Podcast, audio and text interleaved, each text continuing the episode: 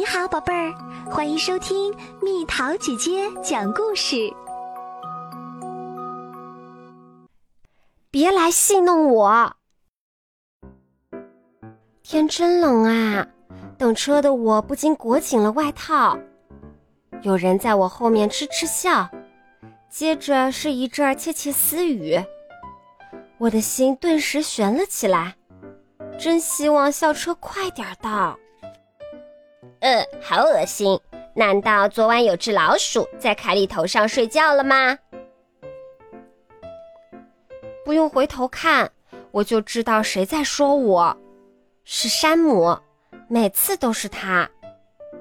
山姆的朋友杰西哈哈笑起来。凯莉的妈妈太穷了，连梳子都不能给她买，真可怜。这时，什么东西划过我手腕儿？我低头一看，是把脏兮兮的塑料梳子，八成是他们从臭水沟里捡来的。拿着，山姆说：“我家多的是。”我摇摇头，真希望他们能离我远点儿。快点儿拿着！山姆把脏梳子塞进我口袋里。周围人都看着我，我不知所措。你可以谢谢我，山姆说。穷人都没教养，杰西说，长得也丑。我感觉自己像只虫子，一只渺小的、讨人厌的虫子。校车来了，我往前挪了挪，门一开。山姆和杰西就抢着上去，把我挤到一边儿。靓仔优先，丑人靠后。杰西大声说：“我在他们后面上车，他们直奔后排座位，而仅剩的空座也都在那片儿。”我深吸一口气，坐到了艾琳旁边。艾琳却往里挪了挪，紧挨着车窗。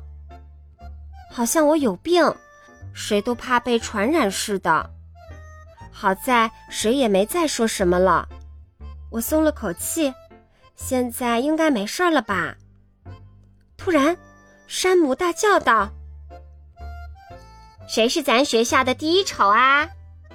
杰西唱了起来：“丑鬼凯莉。”又有几个小孩跟着唱：“丑鬼凯莉。”我的脸噌的烧起来了，我恨不得找个地缝钻进去。总算到学校了，我飞一样的下了车。有人跟过来了，天哪，还要怎么样？凯莉，我扭头一看，是亚历克斯，我的同班同学。嗨，亚历克斯说：“我就是想说。”他们那样做是不对的，那样很刻薄。还有，你并不难看，别听他们的。原来还是有人在意我的，我忍住眼泪说了声谢谢。你和谁谈过这些事儿吗？亚历克斯问。比如你爸妈或者维斯特先生。维斯特先生是我们的老师。我摇摇头。山姆和杰西在学校里很受欢迎，而且我实在羞于告诉别人他们说我的那些话。亚历克斯说：“嗯，这只是个建议，我相信只要你说出来，大人是可以帮到你的。”亚历克斯对我笑了笑。亚历克斯似乎能理解我的处境，整整一天。我都想着他说的话，没错，山姆和杰西就是很刻薄，而且我并不丑，他们做的就是不对。课间休息时，我在走廊里碰到了校长米尔斯女士。我喜欢米尔斯女士，她对每个孩子都很友善。嗨，凯莉，她说：“你还好吗？”我在他面前停了下来，他问我：“凯莉，是有什么问题吗？我点点头。我能跟您聊一聊吗？米尔斯女士把我领到办公室，告诉我你有什么烦恼。我对她说：“有些孩子对我很刻薄，尤其是在校车上。”他们对你做了什么？她问。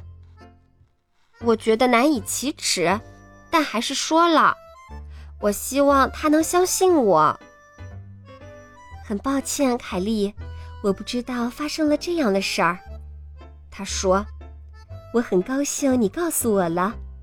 他们那么做就是欺负人。我们学校不允许孩子们欺负人，即便在校车上也不行。”米尔斯女士还说，她会跟山姆、杰西和校车司机谈一谈。我听了，顿时心里咯噔一下。他们会认为我告他们状的，我说，那样恐怕只会让事情变得更糟。相信我吧，米尔斯女士说着，露出令人安心的笑容。还有，你在校车上有能作伴的朋友吗？没有，我回答。不过我又想到了亚历克斯。哦，或许有。放学后，我看到亚历克斯正往校车走去，赶紧跑过去跟上他。我和米尔斯女士说了，我说：“太棒了。”亚历克斯说：“好受点了吧？”我想了想，发现的确好受多了，好像肩上的重担一下子减轻了。我们上了车。山姆和杰西的笑声从后座传来。亚历克斯，我问：“我可以和你坐在一起吗？”“可以啊，只要你不介意坐前排。”亚历克斯说。“以前呢，我老是被嘲笑，后来我发现挨着司机坐就会好一些。”我和亚历克斯一路畅聊，我和他讲我的小松鼠格斯。亚历克斯说：“他常去动物收容所帮忙遛狗，听起来很有意思。哪天有空，你可以和我一起去。”亚历克斯说：“他们长期需要志愿者。”下车时，我脑子里有了一个想法。亚历克斯，我问：“明天早上你还愿意和我坐在一起吗？”“当然啦。”亚历克斯一边向我挥手，一边说：“明早见。”太好了，明早见。我也挥挥手说：“即便刚才山姆和杰西说了我什么，我也没听见，而且我不在乎。今天我交到了一个好朋友。”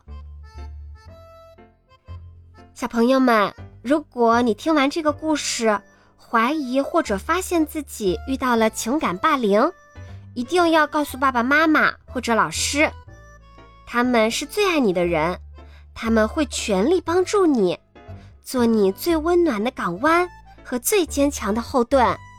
别怕，勇敢一点哦。